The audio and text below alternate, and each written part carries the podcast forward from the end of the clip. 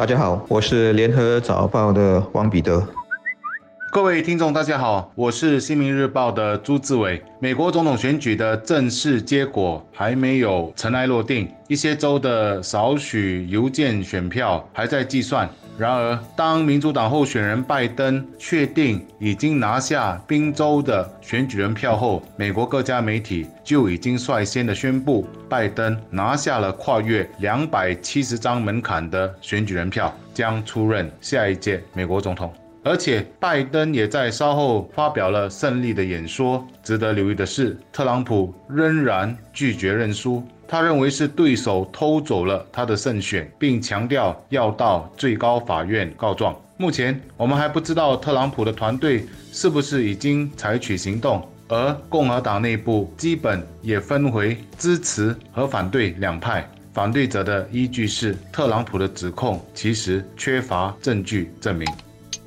这场选举表面上看是两个人在争当白宫主人，但他们背后所代表的美国社会两种阶层和利益的对撞撕裂已越来越清楚。简单的划分，一方是在全球化下获利的城市知识和经济精英，另一方是难以竞争、社会地位每况愈下的底层蓝领和农村的草根。在意识形态上，前者推动的是左派自由主义，后者属于保守右翼。对自由化和全球化激励的抗拒，这两股势力越来越水火不能相容。就算不会酿成长期的动乱，也会正如前副总理桑达曼比较客气的描述，以几乎形同美国国内内战。拜登虽然以史上最高票当选，但我觉得他没办法拉近这两派的距离，治愈这道深深的伤痕。必须知道，投票给他的人有好一些不完。全是认同他的，只是太过厌恶特朗普了。摆在他面前的是一堆烂摊子，最棘手的包括险峻的疫情以及经济的形势。另外，他毕竟年事已高，能不能胜任这个艰巨的工作，也很让人担忧。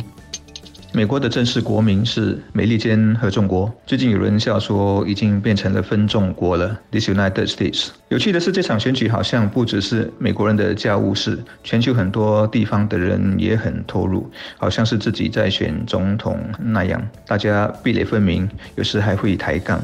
我们国家也是这样子，这有点像在香港反送中运动，或者台湾在朝统独问题时那样，很多人也会很激情，而且会坚定的选边站。然后和另一方吵得不可开交。我最近印象中一个例子就是早报的一位特约漫画作者，他不喜欢特朗普，经常在作品中批判他。这其实是作者的权利，也不代表报纸的立场。但偏偏就有读者看了很不爽，会写信来投诉。这些对立情绪在我自己的一些朋友圈中也经常会出现，这在几年前是难以想象的。如果是牵扯到本地的社会会政治课题，那更是如此，针锋相对就更加激烈了。